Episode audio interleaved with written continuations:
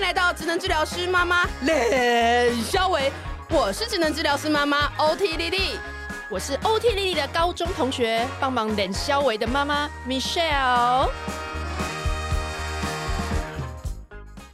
那今天那个有一个读者来投书，那他呢，我们就号称他的代号叫做 A 妈妈。那 A 妈妈其实是我们刚刚三分钟前才想到的代号，所以大家不要去查 有 A 字母音的这个名字的人，就是完全没有关系。好，那 A 妈妈今天很勇敢的来跟我们投书这个故事呢，是因为呢陪着孩子就是有经历了一个性平相关的一个事件。那我们今天的本节目呢，秉持着这莉莉的价值观，我们希望能够理性，然后能够就是很客观的来讨论这个事件，然后我们也。很感谢 A 妈妈在访谈之前，她做了非常多的功课，甚至了解所有的相关的专家。那希望她今天能够带着就是呃很多的知识面的东西来告诉我们，身为家长带着孩子经历这样的事情，他的心情是什么，然后他在这个过程中的反思是什么。最后，我们也很希望在节目的中间也告诉大家，如果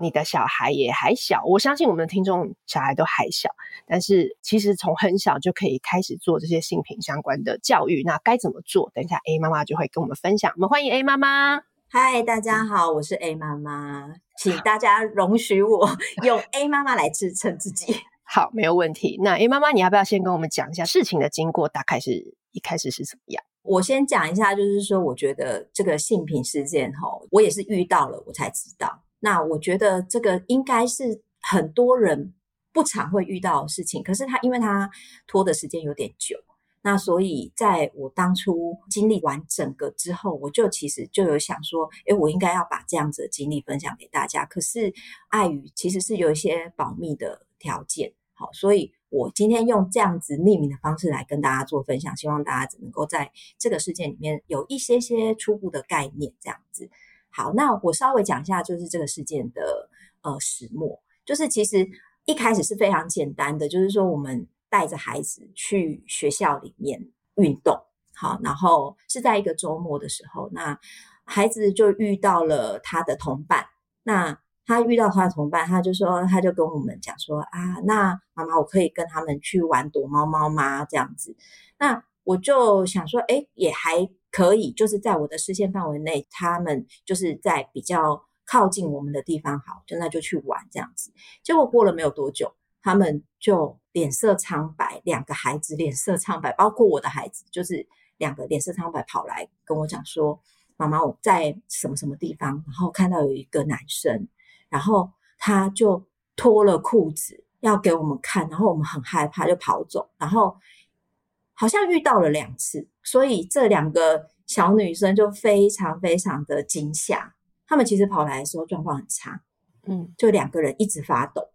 然后脸色苍白。那我当时呢，我第一个反应是说，因为其实那时候大概是接近了五六点吧。就是天色没有到非常昏暗，那我就想说，那我去看一下好了，因为其实学校运动的人很多啊，那也还有其他的孩子，我想说，那就再去看一下，是不是真的有怎么样？可是我也没有看到人。那因为天色有点昏暗，我我自己也有点害怕，我不知道对方到底是怎么样的人。嗯，那所以我就请我先生再去比较大范围的搜寻，那我在这边陪小朋友这样子。嗯，那后来我们就。在某一个，我先生看了一圈回来之后，他说：“诶，他好像没有什么看到人，他整个建筑物的一楼都找过了，那他都没有看到。然后结果就在我们讲这件事情的当下，我女儿就说：‘妈妈，他在那里。’然后结果我们就一起转头过去看，我就远远的看到他就跑了。然后我现在追上去，OK，对，他还追上去，但是就没有追到，因为已经距离实在是有点太遥远。我们有看到，嗯，那我们有看到他大概的身形。”就大概是这样子。后来我就跟我们家女儿讲说，因为他们很害怕，当然就是先安抚他们情绪。那我就跟女儿讲说，你明天到了学校的时候，你一定要去跟学务处的老师讲这件事情。那时候我会觉得说这是校园安全的问题，因为现在学校的那个围墙都很小嘛，呃，很矮，那很多人可以随意的进出。那我觉得校园安全其实是需要大家一起来维护的。好，那所以我就跟我女儿讲说，那你就要去跟学务处的老师讲一下。那所以他就去通报。那通报了以后呢，学务处就有来跟我联系。好，他就稍微问了一下大概是什么事情。那我女儿也因为可能是比较熟悉的老师啊，老师的态度也都很好，所以她那时候不觉得有怎么样，她只是觉得说她要跟她的老师讲，然后她也提醒了她的身边的好朋友说要要注意安全。我也有跟她说，那你之后要去厕所，你一定要结伴同行。嗯，这就是那时候我做的事情，就是说学务处来跟我讲的时候，我也就是稍微讲了一下，就是整个过程这样子。那大概隔了一个礼拜之后，也是周末，我们就接到了派出所的电话。那时候会接到派出所的电话，是因为那一阵子好像学校附近有这样子的类似的事件有传出来，然后在前几个月的时候，也有另外一个小朋友去报了案。好，但是他好像是在学校的周边，他好像不是在学校的里面。那所以派出所就会希望说，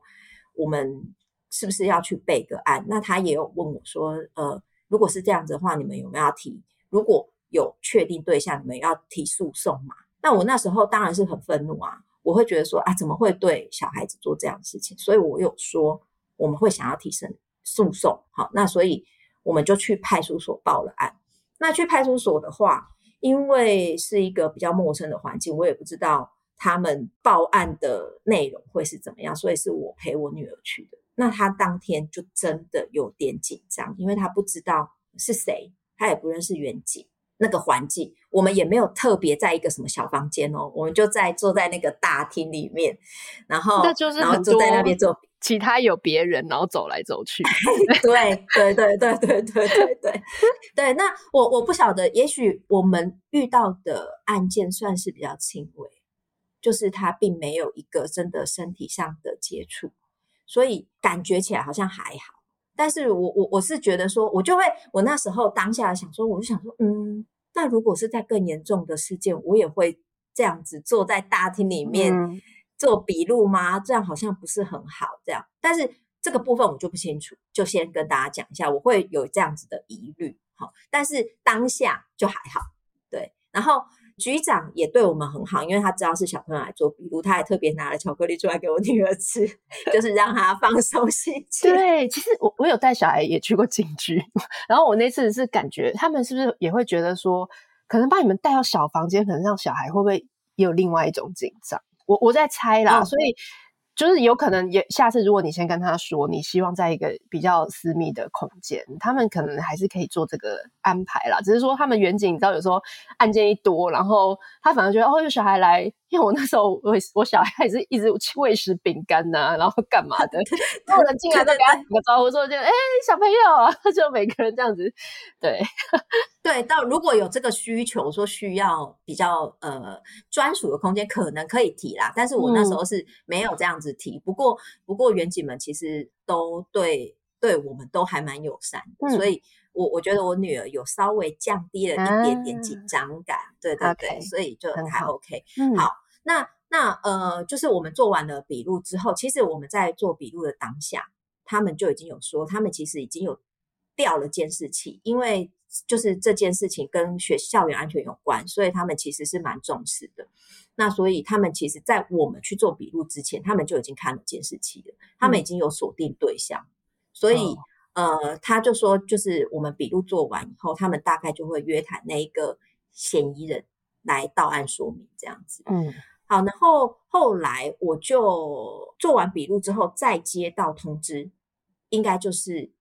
性平案件已经启动，就是确定成案，然后要进行性平案件的调查。嗯，对。那这个部分呢，因为我是监护人，那小孩未成年，所以基本上他们就会跟监护人联系，然后在性平案件的时候，他们就会进行调查。那他们会希望取得孩子的。证词就是到底发生了什么事情，因为毕竟他是当事人，所以他们就会取得孩子的证词。那在性平案件里面，我们通常不会称呼被害人或是加害人，这个是一个比较法律的称呼，所以他们会讲行为人跟被行为人。那譬如说那个六两侠，他就是行为人，那我们这些小朋友叫做被行为人。好，然后。他们就会开始启动调查，那他们就会约时间，就是开会。那他们会希望小孩当就是到场，那监护人要陪同。那我看了一下哈，就是因为他后来调查完之后，他会给我一个调查报告。哦，写的还蛮详细的诶。哎，对对对，对，它很厚哦，然后然后它里面都会写得很清楚，然后会有逐字稿。这是警局给你的，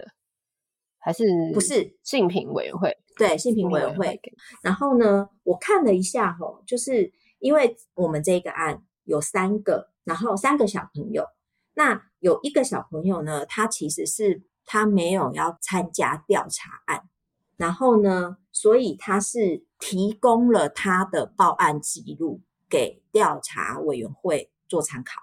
但是这个是要那一个呃小朋友家长他们同意，就是性平委员会可以去调报案记录，这个是必须要同意的。所以性平委员会他其实是没有权利去调这些什么报案记录来看，嗯嗯，嗯，那除非说当事人提供，好，那所以这个是一个。那另外一个是我有看到的是有一个。有一个小朋友，他本身没有出席，他是法定代理人出席，所以也许是因为年纪的关系。因为我后来有，就是就像刚刚 Michelle 有讲说，我有问了一些专家嘛，哈，那个专家跟我讲说，其实，在年纪再大一点的孩子，好，他们就会需要，如果他们进到这个性平案件里面的调查的时候，他们是需要本人出席的，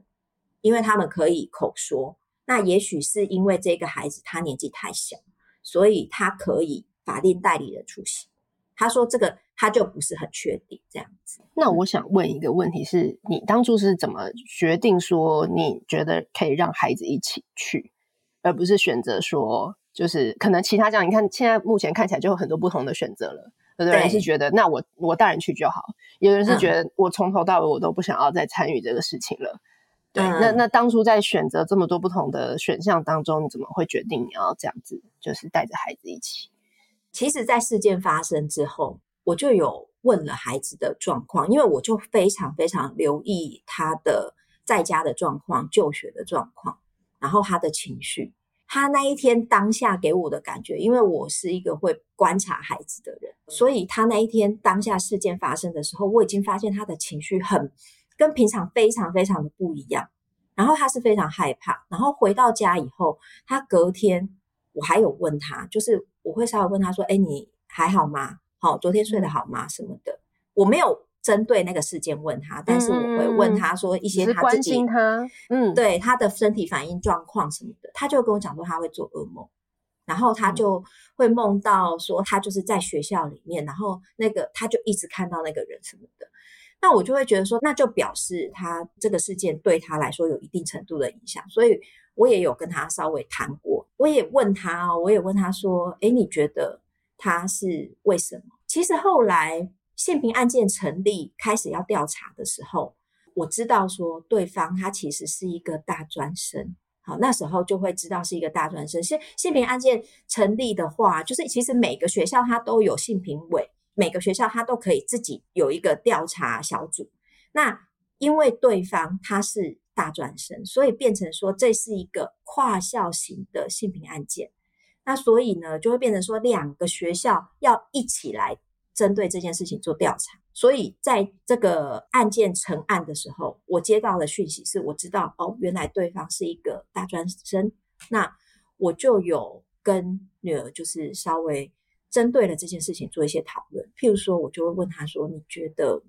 那个大哥哥为什么会这样？他有没有什么原因会造成他做这件事情呢？然后他做这件事情是为了什么？”好，那我就会跟他稍微讨论一下，然后他可能他也会有他自己的想法。结果我们后来讨论讨论完之后，我们就会觉得说，他好像可以接受说，也许那个大哥哥他自己呃心里。有一些他没有办法，不知道怎么办的状况，那可能这一个行为是他一时冲动造成，这是一个可能。但是当我们讨论出这个可能的时候，我觉得我发现我女儿的情绪就会比较放松，她就知道说啊，她不是针对我来的，她不是刻意要来找我的哦，她只是她可能有她自己没有办法解决的问题，所以我去学校，我会比较放心。说他，因为他那时候他也跟我说，可是他知道我念哪个学校，诶，然后他知道我在哪里，就是上学时间，他就知道我在学校里面，他会紧张。但是后来我们在经过一些讨论啊，然后谈话之后，我当然都没有预设立场，告诉他说是怎么样。但是我会叫他说：“哎，你想想看，如果你是那个大哥哥，你有可能。”是因为什么原因你会做出一些比较冲动的行为？好，你明明知道这样不好，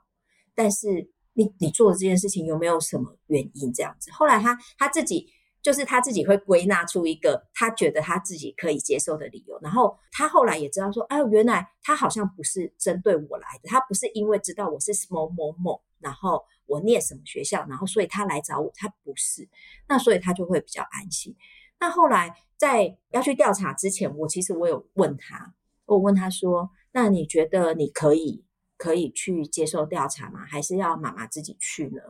那他就说他好像可以，可是他不知道他讲的好不好，这样子他就不知道要怎么讲。那、嗯、他会问我什么问题什么的，嗯、我就跟他说：“嗯、呃，他们会想要知道事情发生的经过，所以呢，你只要把。”你告诉我的事情，什么时间，然后你跟谁，然后在哪里遇到了什么事情，你把它讲清楚就好了。然后我会陪你这样子，如果你可以的话，就陪你。那如果你不行，你真的觉得很害怕，那就不要。那因为我们是去对方学校开新品会，那所以呢，哦、对，所以我女儿就另外一个担心是，我这个门槛对呀、啊，有点高哎、欸、对，她就说。他就说：“妈妈，那那我会不会在学校里面遇到那个大哥哥？”对，我说：“我说不会，不会，就是他们会把我们隔开。应该是说，就是这个是我有在再去确认，就是跟性评委确认，就是说他们会大概会抓在一个同一个时间，然后他一定会让行为人跟被行为人一定会分开，甚至连被行为人。”都会分开，他时间都会分开，他一定会把他，就是他不会让你有那种机会说，哦，我会在校园里面突然遇到他，公堂那种感觉，对对对对对，不会不会，okay, 你就是 okay. 就是你自己，你讲你自己的就好了，对对对对对对对对对，所以连其他的小朋友你也不用再跟其他的人一起这样，对，就是我们都没有，都是自己，每个人都是自己，嗯，所以后来我女儿想一想，她说好。我好像可以试试看，我也鼓励她，她可以参加，因为我觉得算是一个经验，不是随时你都会遇到像这么大的事情，你需要去面对你很多你不认识的人。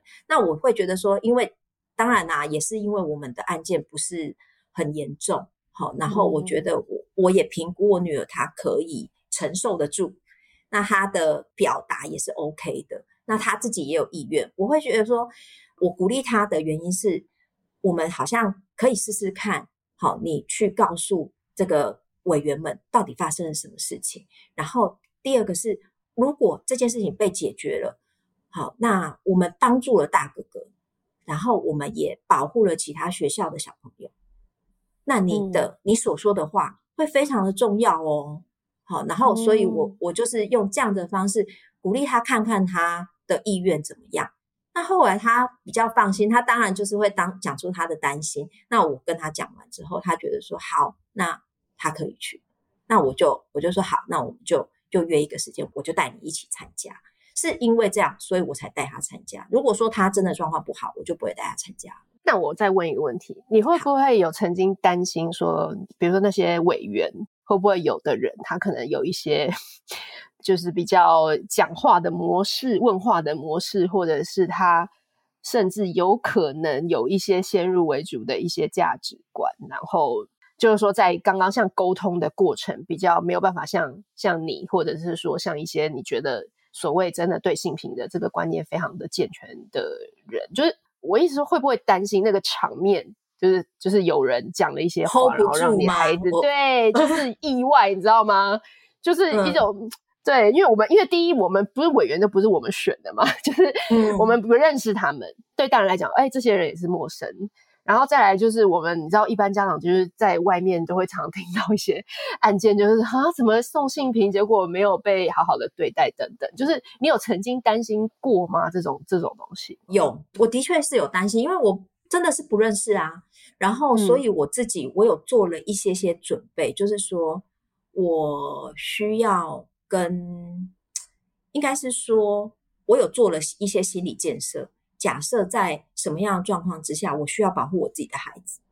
嗯，然后让他能够有一个可以自己讲话的空间。我要应该是说，你要有点随机应变，就是如果当下委员他有一些比较尖锐的问题，然后或者是怎么样，我可能会视情况就我要打断他。然后，或者是说我需要请小孩先出去，嗯、或者是怎么样？我其实我都有想了一下，嗯、说我可能可以面对，嗯、就是在一个比较有礼貌，但是我还是要保护我孩子的一个基础上面去做这件事情。对，但是其实后来我们去调查的时候，因为委员里面会有两个学校的调查委。所以呢，嗯、基本上有一个就是他们学校本身的老师，然后我女儿跟他也算是认识，所以呢，他就有知道说，哦，这些在座的老师们里面有我认识的老师，嗯嗯嗯，然后他有稍微安心一点，就是除了妈妈之外，他还有认识的老师在，对，嗯、还有一个人认识，那他有比较安心。然后其实我觉得委员在对于，因为他们真的是年纪小，所以呢。委员在对于他们的时候，他们其实用字啊，哦，然后问话啊，其实都蛮温柔的。我这这一点我真的是很感谢他们，就是他们会用一个孩子能够理解的方式来去问他，然后有一些需要理清的地方，他们会用一个比较温柔的方式，婉转的，然后可能多次的确认一些细节，好，然后，嗯然后也会随时会问他说啊，那你会不会觉得不舒服或是什么？我觉得这这一点，我真的是很感谢我们这、嗯、这次案件的委员们，他们真的很温柔。OK，、嗯、我们很幸运。你看，你看，我就是这种 民众，就是会预想。你看，其实其实，但是其实，在真正在你自己走过这个情境，其实他们都是有一个知道一个问话的方式，适合的方式。我觉得这也蛮蛮、嗯、能够让就是一般的家长能够比较安心了。对，嗯、因为因为我们就很怕就是被。大人都很怕被 judge，对不对？那你就很怕小孩被被 judge 或什么的。嗯，我我觉得之前可能大家的印象可能都是一些比较真的是比较严重的案子。那比较严重的案子呢，通常他其实会真的真的就是会比较需要知道某些的细节，然后来去厘清整个事件的脉络。但偏偏那个细节都会让人。在谈起来的时候非常不舒服。对啊，那我觉得在这个地方，就是有时候因为调查所需，真的是很难避免。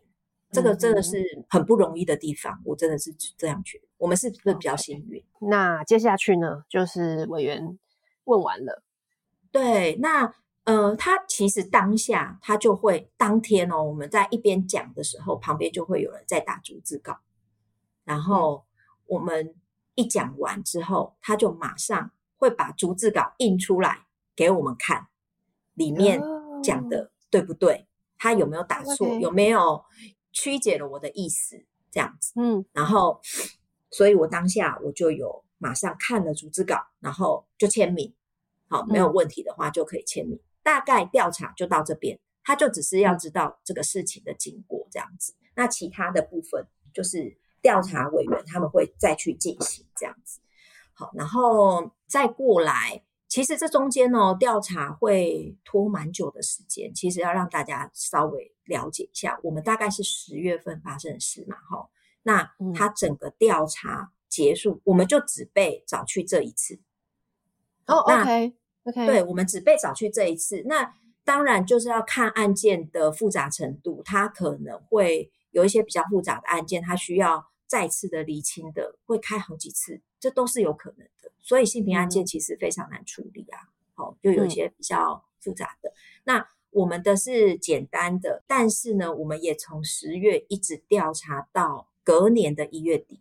那我们就会在调查案件当中，我们后来就没有再再有什么互相的联系，但是。我们国小端的学校，就是中间也会有来跟我联系说，哦，让我知道说这个调查案件目前正在进行当中。好，所以呃之后可能会呃做什么的处理。那我在这当中呢，因为我也有看到我女儿其实她还是有受到一点点的影响，比如说她还是会害怕啊，就算她已经知道说不是针对她，但是她还是会害怕，然后她还是会晚上做噩梦。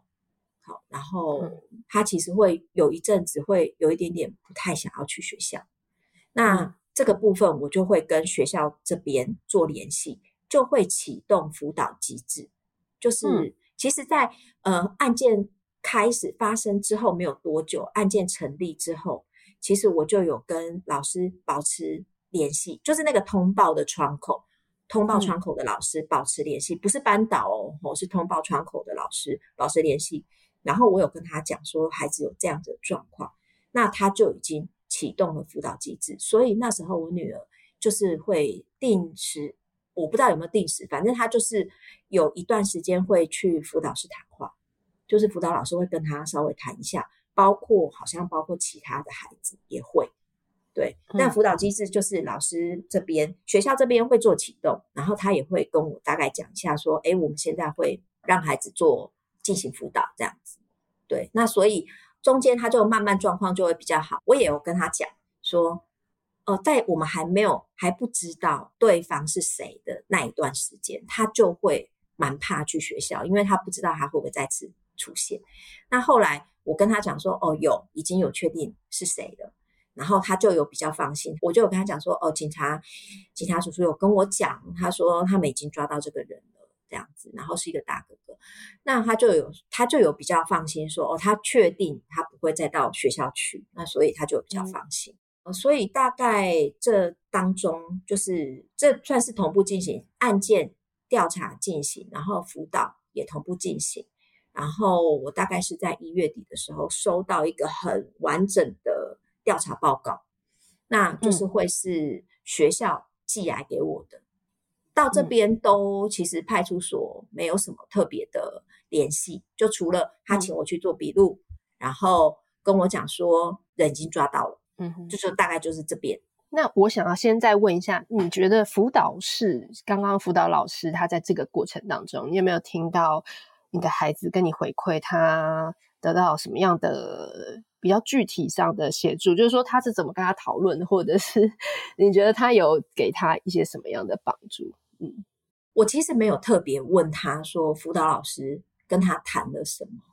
嗯，然后我有问他说：“哎，你是不是有去辅导室？”然后他说：“对。”那我说：“那还好嘛。”他就说：“有讲了讲了一下，有感觉，就是在听老师讲了一下，感觉就比较舒服，不会那么紧张。”那我就觉得说，我没有很想要把，我其实我的态度是我关心，但是我没有积极的去想要了解所有的 detail。对，但是我观察到他有整体有好转，好，那他愿意讲，对、嗯、他愿意讲，我就偶尔问他一下说，说哦，听说你有去辅导室，那还好吗？然后他就说，哦，有啊，跟老师讲了之后，我觉得好像有比较轻松，比较不那么害怕。我说，哦，那这样不错啊，我就仅知道到这里，我就没有再细问，嗯、因为我觉得说好有帮助就好了，我不要再多问太多，因为有时候。嗯我的态度其实会影响到孩子对看这件事情的态度。我太紧张了，嗯，他就会开始放大这个。有时候小孩就是会顺着大人看事情的态度，就觉得说啊，你好像啊，你跌倒了哦，然后有没有痛痛，有没有怎么样？然后他就会开始大哭，本来根本没事，然后他就会 顺着你的就。整个情绪大爆炸，那我觉得我看重这件事情，但是我没有特别去让他呃发酵成，我觉得这是一个非常非常严重，然后我很想要积极的去处理，我一定要让对方得到惩罚。嗯、我没有，就是说你觉得辅导室你就是一定要怎么样做 A B C D E，对不对？你都你有没有做？有没有做？然后对对对对，我没有要 check list，对对对对没有对对对。而且我觉得，其实你刚刚这个过程，我觉得真的很棒的一点是，说不定这个老师他就是站在一个聆听跟陪伴的角度，让你女儿在一个就是也是一个第三人的一个空间，然后很能够很自在的再把这件事情，就是因透过她的消化，然后讲给一个人愿意听。然后他听完，他也给他一个很很稳定，然后很泰然的一个支持，对，比如说哦，你的感受都是很重要的，等等的这样子的一个很这样的回应，就是说不定其实这样对你的女儿就已经是一个很好的帮助，对对对对对，对，所以我觉得有时候在群组里面。因为我自己小孩也还没有进入小学，就是今年啦，今年要进入小学，所以我也觉得说，哦，我们原本都会对于学校的一些这样的体制的设置，然后各个不同的一些部门啊、老师什么的，你都会原本都会觉得说，他们真的有，他们真的有这么积极的在帮助我的孩子吗？还是说他们很忙？还是说他们怎么样？就很多很多这种想法，但是。我觉得你这样的态度很值得大家 学习，就是有时候反而你你在孩子的身旁，你也是一个陪伴他，然后你觉得那些人其实他们用他们的方式在陪伴他，那这样也就好了，不用说一定要有什么一定的方法才是好。对，嗯哼，OK 我。我觉得那时候辅导师的帮忙应该是说，他可能本来跟辅导室的老师也不熟。好，那嗯呃，在家当然有家里面就是有我啊，有爸爸啊，就是可以给他支持。嗯、那但是在学校里面，再有另外一个人也可以用同样的方式，就是支持他，然后理解他。我觉得让他感觉到在学校也是安全的。我觉得那个感觉到安全，嗯、呃，对他来说帮助蛮大。我觉得就是有这样子的感受，我觉得其实就可以了。嗯、就是老师们一定有他们自己的专业，我我觉得我们、嗯、呃有时候需要再更相信老师一点。对了，这个安全感，我觉得很丽丽一定会说这种东西就是很细腻，这个很难，这个很难讲。就是说你一定讲什么话，还是说你用什么工具，还是什么东西，你就是可以提供这个安全感。他可能就真的是。真的是可能就是让你孩子觉得他是一个，他就是在学校如果有任何状况，嗯、他马上就是可以跟他讲，然后他会重视，所以你孩子会觉得说好，即使我离开家了，爸爸妈妈不在这边，他们要来可能需要一段时间，但是我只要发生什么状况，我可以立刻去找这个老师，他会他会保护我。嗯，我觉得这就是很重要的地方，就是他会感觉到安全，然后。我那时候也是跟他讲说，妈妈在家里面，当然如果你觉得害怕什么的，妈妈可以可以陪你。可是妈妈要上班啊，妈妈没有办法陪你到学校去。所以呢，辅导室老师很重要。如果你有任何的状况，那我知道你现在都跟辅导室老师会有谈话，你有任何的状况，你都可以跟辅导老师讲。那他就感觉到我真的是在学校也是有一个地方可以去，然后也跟家里面一样，然后。呃，就算爸爸妈妈不在旁边，我还是 OK。我觉得这个安全感真的是，不是说你真的做了什么，或是你说了什么，或是你把学校围起来干嘛的？不不不，就是让他有一个感加高。对对对，嗯，对，就是让他有一个感受，他觉得安全，那就是安全。那所以将要推进到一月，然后再下一步呢？下一步，呃，所以大概收到报告一月的，对对对，收到报告就等于是说。呃，学校的这个姓名案件已经结案，那行政端应该是说学校这边算是行政端的惩处，他就都会写在报告里面，就是对方的学校他会怎么样惩处这个同学呢？然后他可能就会有除了记过之外，好，因为这是性平案件，所以呢，他会有一些他需要做的一些什么服务。然后，或者是说他需要进行一些心理咨商，好，然后、哦、对，有到这样子，就是有计划，已经给这个人有一些计划，然后他会说明这个计划，然后他会去，对对对，他会有一个处理的决议，就是对于这一个行为人，那他会要他做一些什么，像心理辅导啊，或者是什么的。那我稍微讲一下对方的一些状态，他其实。就是一个很常见的青少年压力太大，然后又不太正确的去接触到一些成人影片，所以他在寻求一个比较刺激的出口，情绪出口。那所以后来因为针对这样子的行为呢，他就需要有进行，就是除了他要道歉，就是我们的被行为人道歉之外，然后他还要有接受辅导，这都是在惩处的，他会写在这这上面的。然后还有心理师需要评估他的辅导的状况，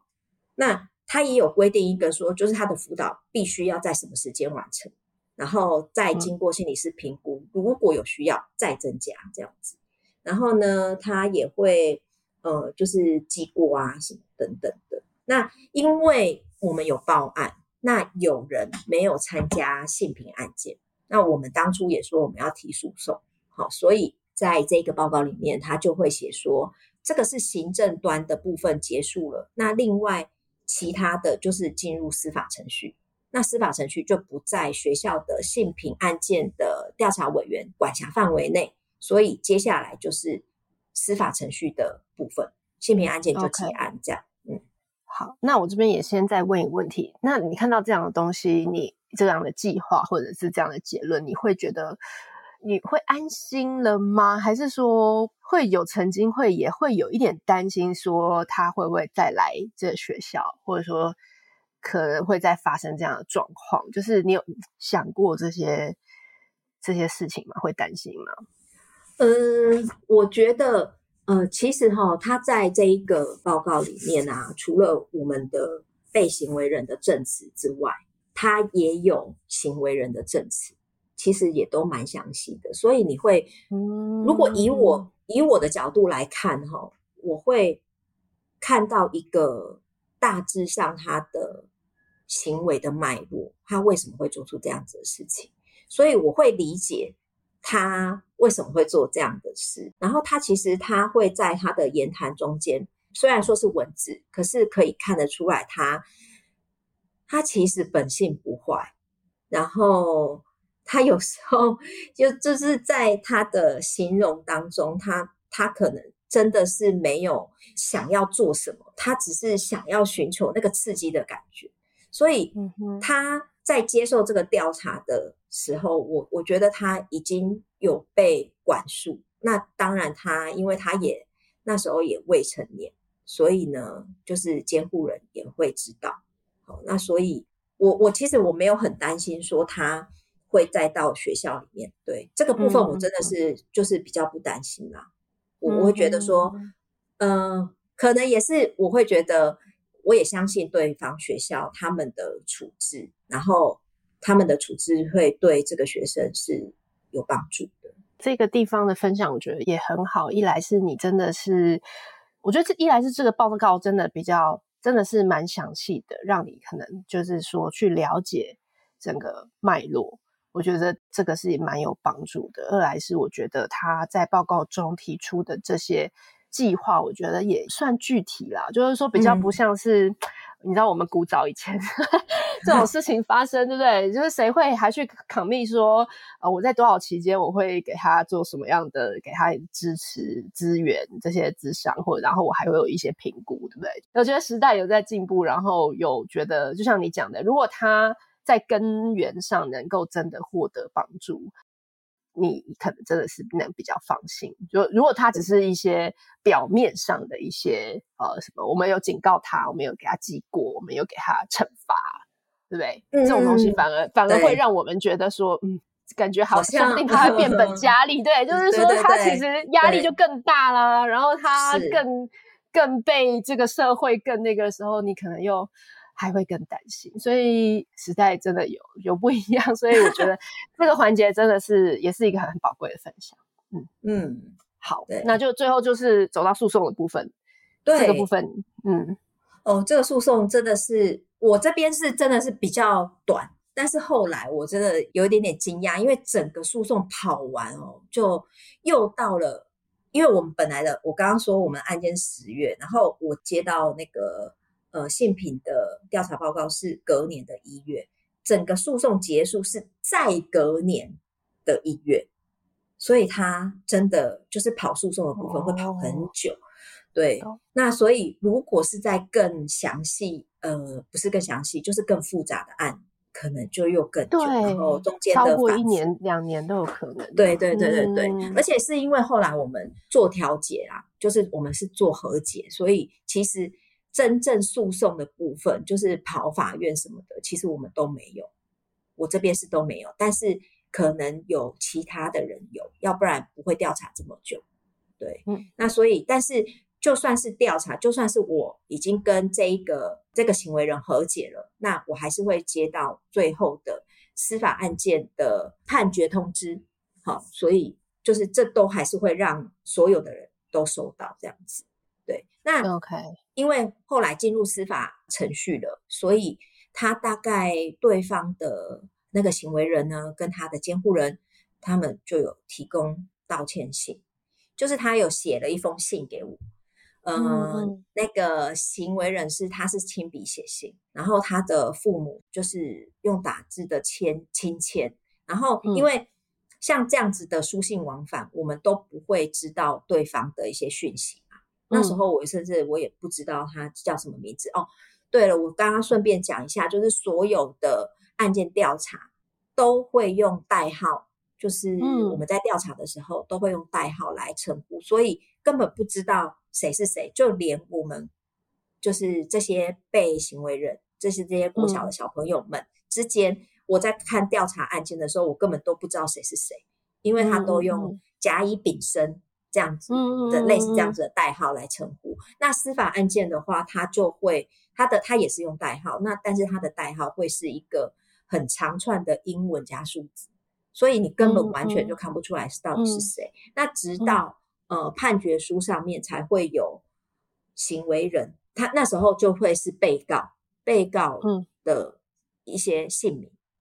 嗯，所以就是他会有他的资料，我才那时候才知道，嗯，应该是说我们和解的时候就知道了，因为和解的时候一定会都会有有一些书信，就是文件，就到时候就会知道。那在之前的话，我们其实就都不晓得他的背景是什么。好，那再回来就是说。我我就会有接到他的道歉信，然后，呃，因为我们就没有对方的一些联系方式，所以通常这些书信往来都会透过学校端来协助。就譬如说，嗯、呃，对方学校会帮他寄道歉信来给我，那给我的话，可能是寄到寄到学校，还是寄到哪里？我有点忘记了。就是反正就是他会中间有一个人可以帮他们寄信，他不会直接寄给我本人这样子。嗯，好，那所以那如果我今天我有什么呃想要回复的，我也是寄到对方学校的窗口，就是对方学校通报的那个窗口，他会帮他们寄信给我。那如果我有什么要写回去给他的，那就是我也是寄回去给对方学校的那个窗口。所以，所以整个过程都很保护彼此的各自跟彼此的那个身份的辨识。嗯嗯，OK，对，好。那所以，呃，像这个道歉信呢，我也是有拿给我女儿看。那就是我又再跟他讨论了一次，就是觉得说，哎，你觉得就是事情到了现在啊，然后这个大哥他写的这封信，然后你觉得看完你感受怎么样？然后他就说。他觉得好像大哥好像知道他自己做错了，那我就说，那所以在谈和解哈，其实我们后来决议要要和解，其实也不是我单方面，嗯，决定说，哦，我觉得好像是事事过境迁了，我觉得可以和解，嗯，是我跟我女儿讨论出来的结果。那嗯，他他有说他觉得他可以原谅他。好，然后我就说，那你不害怕了吗？你不会觉得，呃，他对你做这些事情，就是让你会觉得很紧张，不不敢去学校什么的吗？然后他就跟我说，我觉得大哥哥可能不是故意的。然后他说，如果他可以变好的话，那我觉得我可以原谅他。哦，好感人哦。对，所以，所以我我觉得，我觉得这个是一个好的循环，这真的是。其实我觉得真的是这样，就是，呃，对方还是需要一个机会，然后我们也愿意给他一个机会，所以，所以他们写的道歉信来，其实我跟我女儿都有回信，我有写，然后我女儿那时候我自认的不太多，不没有很多，但是他也有写了一封简短的信给对方，哦、嗯，然后，然后我因为我觉得对方还是可能需要一些鼓励，就是他要知道说，他虽然做错事情，但是还是会得到原谅跟包容。那只要他愿意变好，一切都有可能。这是这是我的想法，就是整个社会要好，我们希望孩子的环境好，当然就是要大家一起好才有可能。变好，嗯，对，所以，所以这些其实，但是呢，但是我我我必须要说，就是你的这些信件都会变成是呃司法程序的一个佐证，他提供的道歉信跟我们的回信，因为我们的回信就代表了我们的态度，好，然后、嗯、所以它会变成是一个，他们都会影印下来，变成是一个证据。也要先让大家知道，就是你这个不绝对不会是你私底下给他的，我懂我懂，这就是呈堂共振。对 对，就是说你不能这样子讲了，说我会原谅，结果后来又坚持要提告，对不对？这样子对方对，对，对方律师就会拿这个说这没有啊，你你你你其实已经想要和解什么的，对，所以对我懂，这是在当然这就是在配合。如果你跟你有律师代表，然后你这经过讨论下，然后你你决定要这样做，对，就是这都是在就是你刚刚讲司法程序上面一个必要的一个东西。但是还是回到刚刚，就是我个人真的非常非常感动，就是就是孩子在最后这个这个时候，他有他走过这些东西，一定很一定一定是一个很大的挑战，但他最终有。有长出了一个他的勇气，跟他看待这个事情的的的一些新的一些能力，我觉得这个非常非常非常的难得。对，对，我觉得，但是我觉得这个这个真的很不容易哦，就是他需要很多的嗯、呃、很多的讨论，然后你不要，其实我觉得有时候家长不要太预设预设一些立场。去告诉孩子说，你应该要怎么样？嗯嗯、你就是丢一些问题，让他自己去想一想。你把一些可能的情境问他。我觉得孩子很奇妙的是，他们有他们自己的逻辑跟判断。我觉得有时候家长需要相信他们的逻辑跟判断。他们有时候他们会用他们很善良的那一面来去看待这些，你会觉得好像在成人世界里面非常残酷的事情。但你都不会有一种挣扎，就是觉得说他就是因为是孩子，他太善良了，那我就更应该要保护他，我要为他发声，我要去处理这件事情，因为小孩就太小了，他不懂，所以我要帮他去，就是 对，就是我觉得这也是很多父母会卡住的部分，就是到底我应该要多往前去。代替他走这一步，还是说我应该要去相信他这样子？就是他有这个能力，在在这么小的时候，嗯嗯，这个东西的挣扎，或者是这个东西的衡量，你有觉得？会啊，会觉得说，哎，他还他他还真的是很小，孩子就是善良。可是我觉得我们没有办法保护孩子一辈子。然后我觉得在孩子的成长过程当中，就是尤其进了国小，因为我知道。就是社群的妈妈，其实小朋友年纪都还很小。我觉得幼儿园真的不是什么大的挑战，真的是 到了国小的时候就是大的挑战。大家要要去看一下那个丽丽的那个幼小衔接，拜托大家要看一下，就是大家会很紧张。其实真的是一个蛮大的转换哦，就是在到了国小的时候，他们必须要自己去面对很多很多在学校的状况。那我自己的看法啊，就是。我我不知道其他的家长觉得怎么样，但是我自己告诉我自己说，孩子在学校所面对到的、经历到的所有的事件，都是一个经验，就是都是一个学习的机会。即便他今天可能是他跟同学有冲突了，他跟老师有冲突了，这都是一个机会，然后可以教育他可以怎么样去处理这些事情。所以我我觉得。他今天他在这一个事件上面，他会有这样子的看法。那其实也是在他从进了国小之后，每一次一次一次，他可能之前遇到的，在是是在更小的事件，譬如说，嗯、好，我举一个就是没有，其实没有进到性平的案件哈，就是加码加码爆料一下他，就是他在国小的时候啊，就是刚那时候小一，然后其实小一非常非常可爱哦，然后他们对于身体的界限真的是非常不清楚，然后呢，他们会有很多的模仿，那所以他那时候他们班上有一个小男生，我其实。因为那个事件实在是太小了，小到我现在有点忘记他到底发生什么事情。但是，但是那个小男生呢，好像就是碰了他的身体，然后让我女儿觉得有点不太舒服。然后，但是呢，我刚刚说哈，我刚刚有提到，就是说，其实小孩他会顺着大人他的面对或是处理或是看待这个事件的态度，然后去影响到他们处理这个事件的态度，就是。其实，在这一个我现在要讲的这个事件里面，就是非常明显，就是说，他们那时候在小一的时候，学校就开始有一些性教育的课程，然后他们就知道，大概知道什么叫做性骚扰，然后什么时候，呃，就是身体的界限，他们有稍微，可是他们根本就是很模糊，然后他们都以为他们知道，所以呢，当这个小男生他有一些肢体肢体碰触的时候，然后。我女儿就说我不舒服，我不舒服，他就是性骚扰我这样子，然后他就去跟导师讲，嗯、然后他们的导师当然很有智慧哦，他就是就是有稍微在就是看把两个小朋友就叫过来，然后又再帮他们机会教育一下，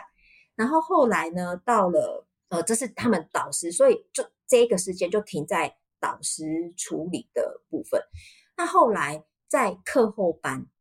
这个小男生又一样，这个是小男生，他又在又好像又碰了一下还是什么的，然后我女儿又哇哇叫，然后哇哇叫以后呢，那个课后班的主任他就跳出来，他就把那个小男生叫来训了一顿，然后那个小男生就是很受惊吓这样子，然后呢，我女儿回来以后，他就又是跟我哇啦哇啦讲了一大堆，就说那个小男生怎么样，然后那个主任啊，就是又怎么样怎么样，就是。他可以看到大人处理这个事件的态度，大人把这个事情看得非常的严重的时候，我女儿的态度就是完全是，就是他就把它整个大放大，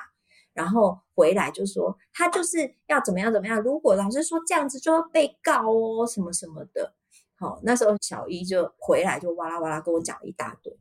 然后后来我就觉得说好像这样子不行，就是有点太放大了这个事件。然后这样子对于两个小朋友，就是我女儿跟那一个小男生都不好，所以呢，我就特别跟导师约了一个时间，我就去学校找导师。然后导师就我们一坐下来，然后我第一句问导师的话，我印象很深刻，因为我就问老师说：“老师，那个小男生他现在还好吗？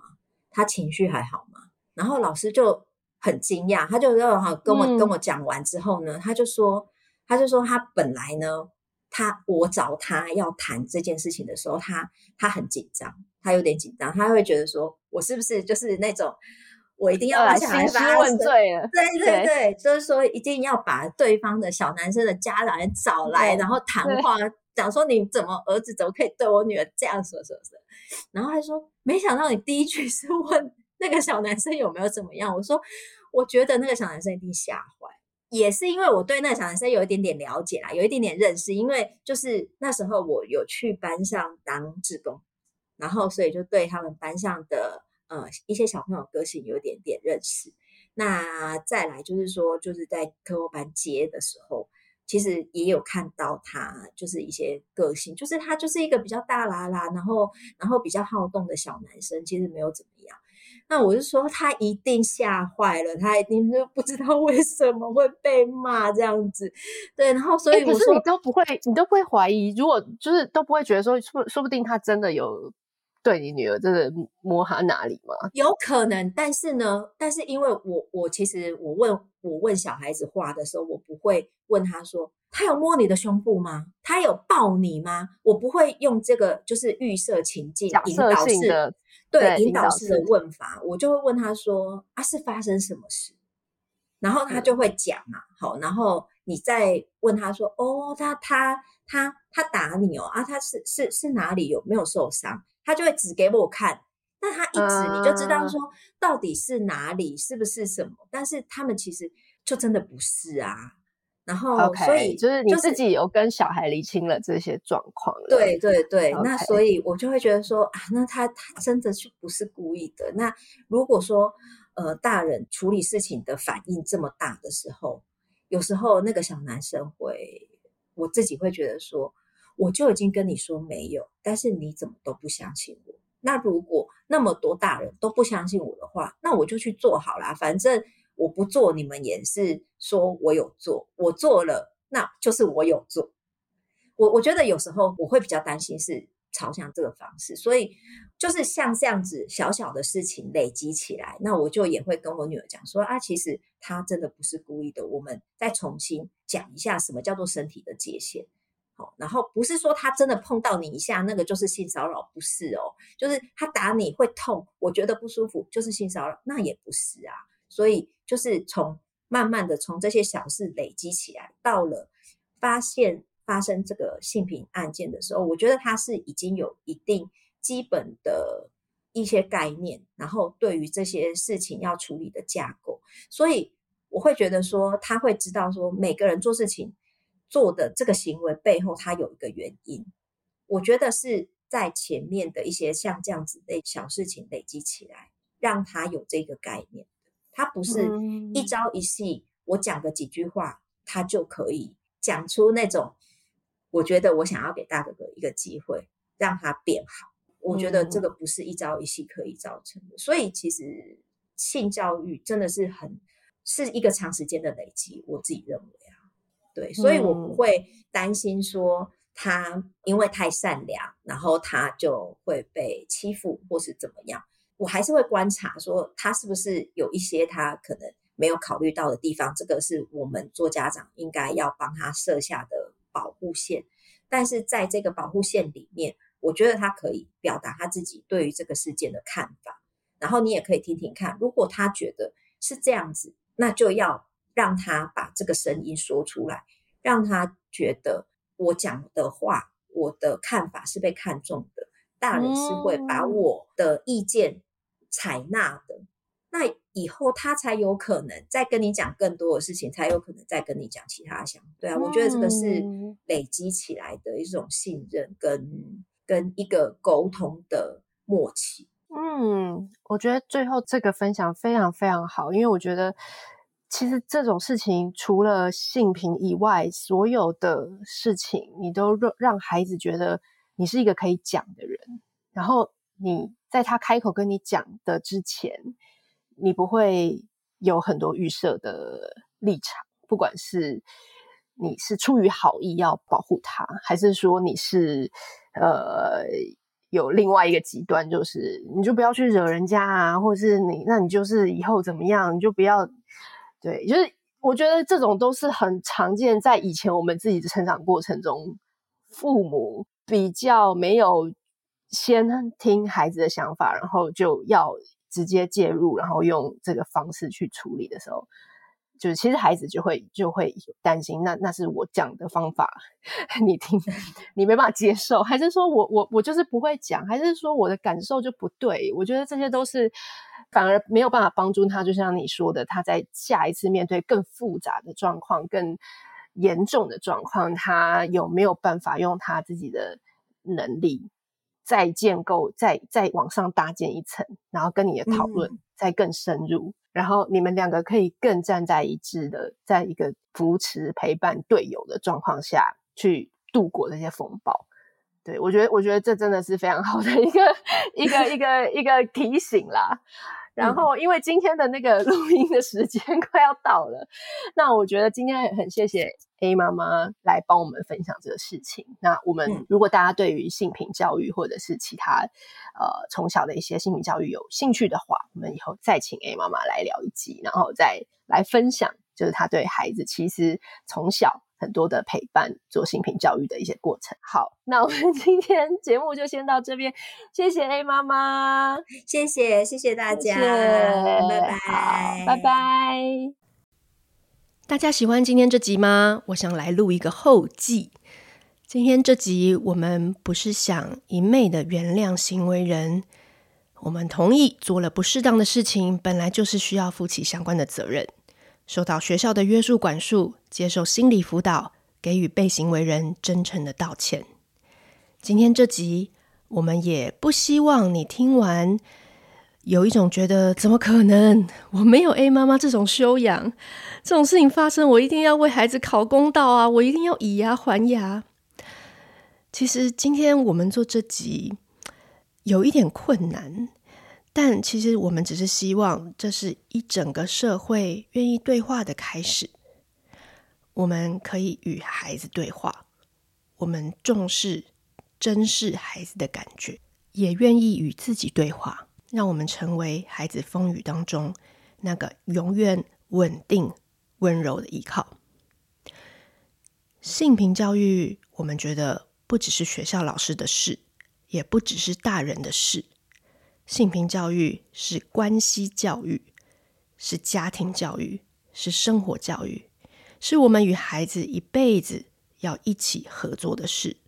让孩子感受到生活中的善意，成为内在丰盈，愿意同理他人，不会去歧视对方的不同，也不会去做出伤害别人心理、生理的行为。同时，他是感到安全的。在安全的环境下，愿意寻求身边大人的协助，愿意去参考看看各种不同的应对模式，愿意为了自己采取更多的策略。这个同时，他也必将成为一个有韧性、看重自己、有能力去保护自己的人。最后，我要厚脸皮的进 工商时间了。OTDD 团队的新书《好好生活》。在这周五就会在全台湾实体与网络书店上架。与孩子一起好好生活，就是给孩子一辈子最好的教养。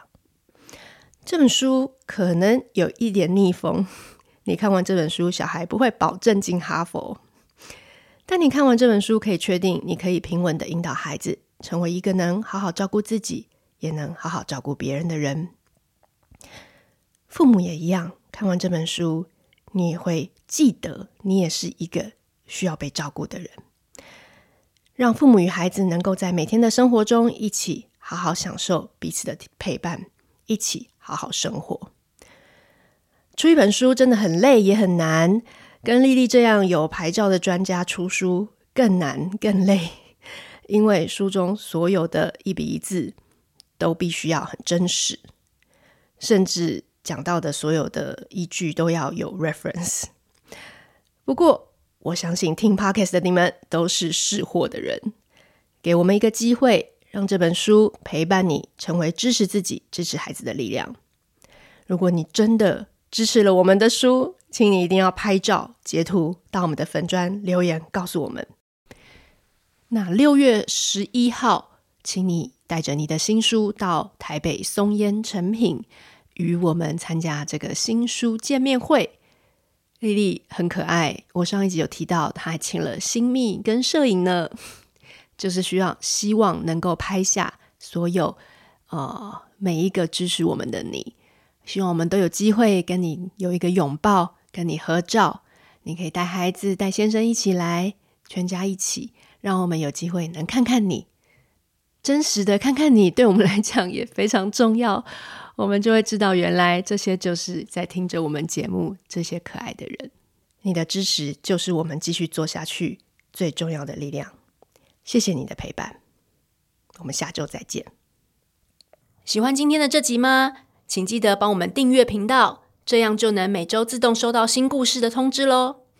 听完有心得，想跟我们直接聊一聊，也可以加入我们的 LINE 群，请你打开 LINE 搜寻 OT 丽丽，就可以找到我们的群组喽。也欢迎帮我们在 Apple Podcast 上面留言评分，让更多人能够搜寻到这个节目。你也可以追踪我们的粉专 OT 丽丽当妈妈，每周我们都会提供关于小孩发展、爸妈的情绪支持、各种心情点滴的文章哦。当然，如果你自己有很棒的故事想分享给我们，也欢迎私讯投稿到我们的粉专，我们也会不定期念收到的粉丝心得，还有约粉丝来录节目哦。最后，如果你觉得某一集你真的笑疯或哭得很痛快，请一定要分享这个节目给你的好朋友听。你的支持就是我们做下去最大的动力。育儿的路上不孤单，有我们陪你。我们下周再见。